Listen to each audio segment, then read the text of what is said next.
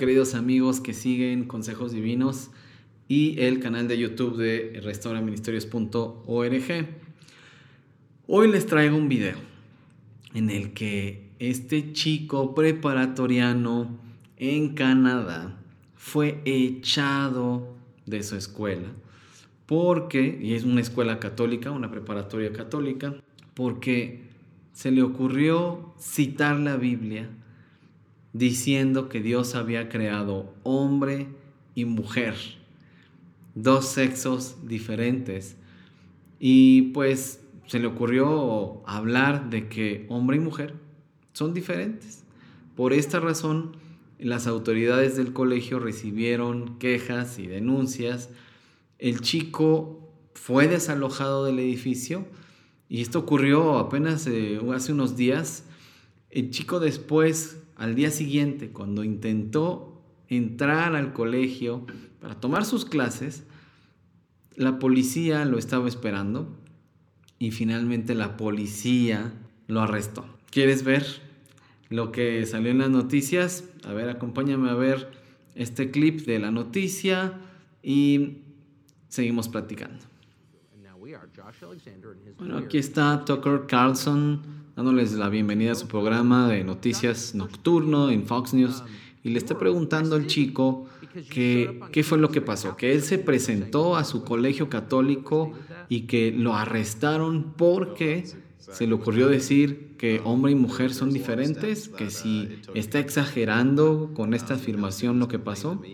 Y después el chico le responde que no, que fue justamente lo que pasó. Y este chico cuenta que se convirtió en un debate en su escuela cuando comenzaron las chicas, algunas chicas de la escuela, a quejarse de que hombres estaban usando sus baños y que finalmente fue arrestado porque usó las escrituras para decir que Dios había creado solamente hombre y mujer. Tucker le pregunta, pues ¿qué no es eso lo que enseña la Biblia? Y finalmente cuenta que las autoridades de su escuela no lo apoyaron. Tucker ahora se dirige al abogado del chico y le pregunta que cuál va a ser el curso de acción legal que van a seguir. Y el abogado responde que si bien el marco legal constitucional es débil en estos casos, que lo que van a recurrir a eh, apelar a la libertad de creencia, a la libertad religiosa en Canadá para que se respete esta libertad del chico. El abogado va a acusar al colegio católico de haber discriminado al chico por sus creencias católicas. Y aquí Tucker insiste en que, ¿cómo es posible que la policía, la policía que debería estar persiguiendo crímenes, arrestó a este jovencito, adolescente, por haber citado las escrituras en un colegio católico, que en teoría deberían compartir las mismas creencias. Definitivamente no lo puede creer. Y bueno, el chico responde a Tucker que pues las autoridades están en lo dicho, no se van a disculpar con el chico, no van a tomar en cuenta que en teoría ellos defienden las mismas creencias que el chico. Y también está diciendo que espera poder regresar a estudiar a esta escuela, ganar el caso y que sus creencias personales no le impidan estudiar ahí.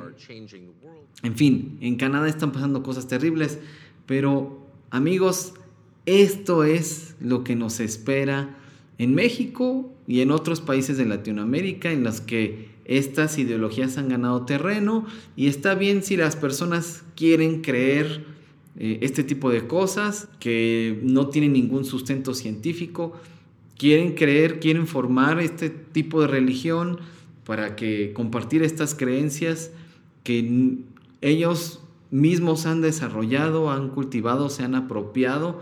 Bueno, pueden hacerlo, pero nos están obligando a los demás a compartir estas creencias acerca de ellos mismos. Y es una ideología que va a hacer daño, está haciendo daño ya a muchísimos jóvenes, a muchísima gente. Hay documentales de personas trans que han hecho ya una transición hormonal, en algunos casos quirúrgica, en las que se les ha mutilado sus miembros, eh, miembros de su cuerpo sanos. Eh, y bueno, pues están sufriendo las consecuencias porque reconocen que fue un error la decisión que tomaron, que estaban confundidos, que no obtuvieron la ayuda necesaria. Bueno, está bien. Si quieren eh, creer, tener, abrazar estas creencias, nadie se los puede impedir. Están en libertad de destruir sus mentes y sus cuerpos. Fíjense a qué hemos llegado, que esta libertad de autodestrucción se defiende, bueno, duele ver esta realidad. No quisiéramos que tengan que llegar a esas cosas, quisiéramos que obtengan la ayuda que necesitan, pero las leyes están cambiando precisamente para que podamos, no, podamos ni siquiera expresar que, que esto es una creencia, que no tiene sustento científico y que estas opiniones que estoy expresando ahora, las leyes están cambiando para que esto sea ilegal, al grado de que decir en un colegio católico algo que dice tu creencia católica, cristiana, que Dios creó hombre y mujer y que por lo tanto son diferentes anatómicamente, son diferentes genéticamente, son diferentes eh, el cerebro, la química cerebral, también llega a ser diferente. Hay tantas diferencias y es extraordinario ver que se niega las realidades objetivas que la ciencia puede dar.